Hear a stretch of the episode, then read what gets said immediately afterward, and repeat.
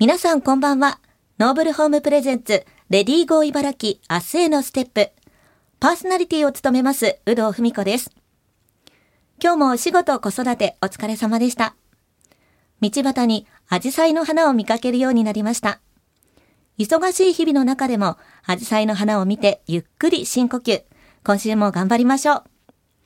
さて、現代の女性は結婚や出産による働き方の変化、仕事と家事の両立、地域コミュニティとの関係性など、女性を取り巻く環境は様々です。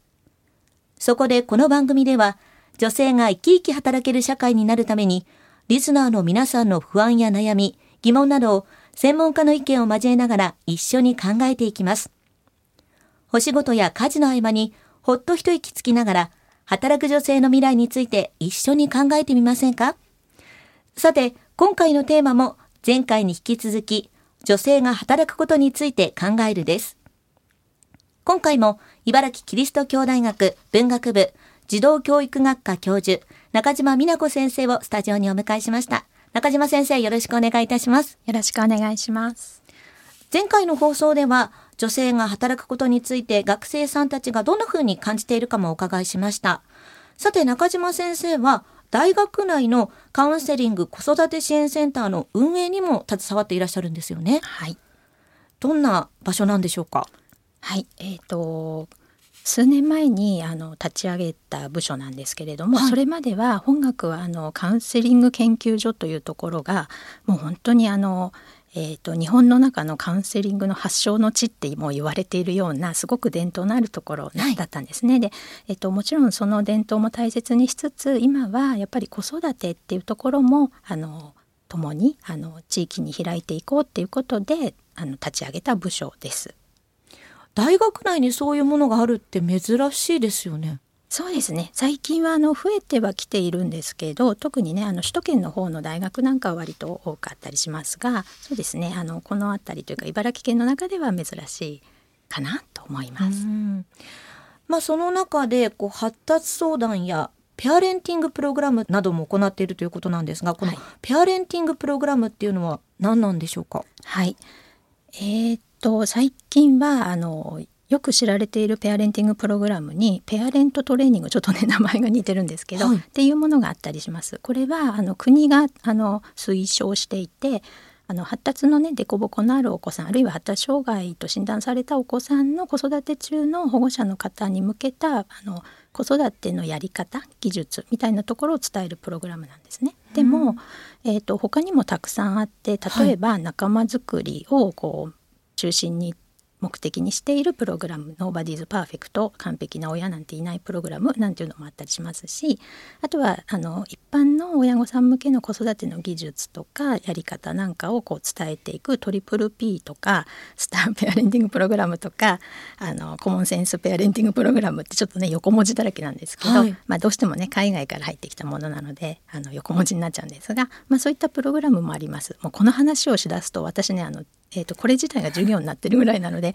まあ、この辺にしておきます。はい、なるほどいやでも本当にあのいろいろなことをその支援センターの中でやっていらっしゃるということなんですけども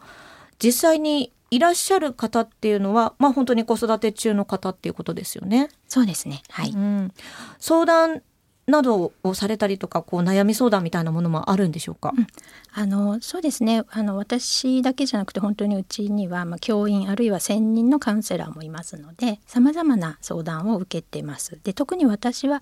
やっぱりあの子どもさんの発達に関するあの相談を受けることが多い感じがします。うん今やっぱりその発達相談っていうのがかなり多いということですよね。そうですねあの発達のその、まあ、発達障害とか発達の凸凹っていうことの捉え方が少し変わってきて、まあ、世界的に変わってきていて、うん、そのまあ、例えば、えーと、熱があって咳があってっていうと、まあ、こういう病名かなみたいな診断が基準がはっきりしてると思うんですけど発達障害っていうところの診断基準ってやっぱり程度っていうところもあるんですね。そのえーと軽いとかその状況状態が軽いとか重いとかでその発達の診断がこう動くこともあるのでやっぱりそこであの保護者の方たちもうちの子大丈夫かなっていう不安も高くなってるのかなっていう感じもします。確かにあのいろいろメディアでこう目にする機会が増えたからこそ、うん、私もなんか自分の子がねそうかなとかこう心配になることもありますよね。そうですよね。うん、それをまあ私たちが客観的に捉える感じですかね。はい、まあそういった相談にも乗ってくださるということですよね。はい、そうですね。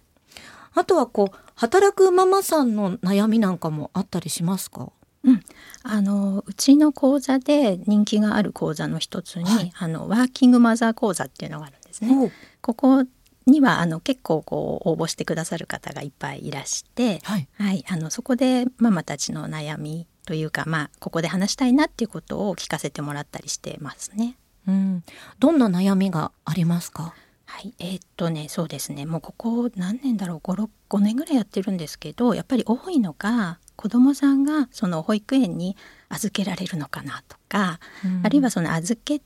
てでも病気になってあのすぐねあの子どもさんを迎えに来てくださいって言われた時に会社がそれを認めてくれるのかなとかあとはですねそのパパが私が働き始めたらちゃんとそのお手伝いお手伝いじゃないですね。あの、まあ、でもお手伝いってママたちおっしゃるんですけどはい、お手伝いっていうか、まあ、関心持って協力してもう共にあの子育てしてくれるのかなとかっていうことをすごく不安に感じてるみたいで。す。いやそうですよねその自分だけが本当に頑張るだけだと本当に大変になってしまいますもんね。はいうん、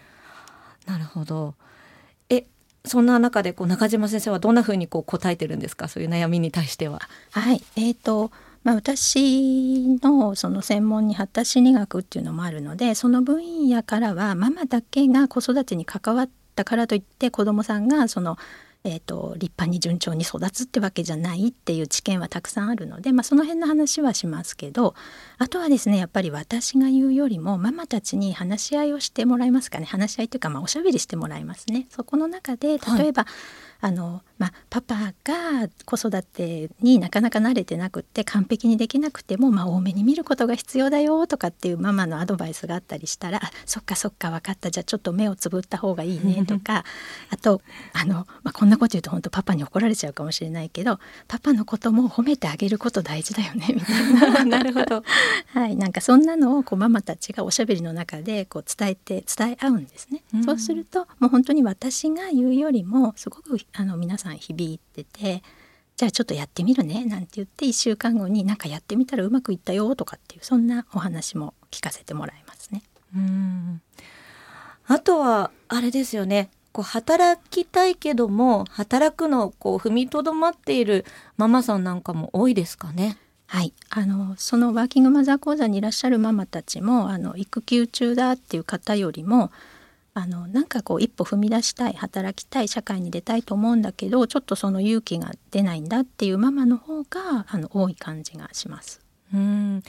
そういう方はこう何で踏みとどまってるんですかね、うん、やっぱりねさっきお話ししたようなあの本当に自分が働いて自分も子供もあの家族が苦しくならないのかなとかっていうことで踏みとどまるっていう方が、うん、多いかなという感じもしますかね。なんかあのやっぱり根本的にこう母親がずっと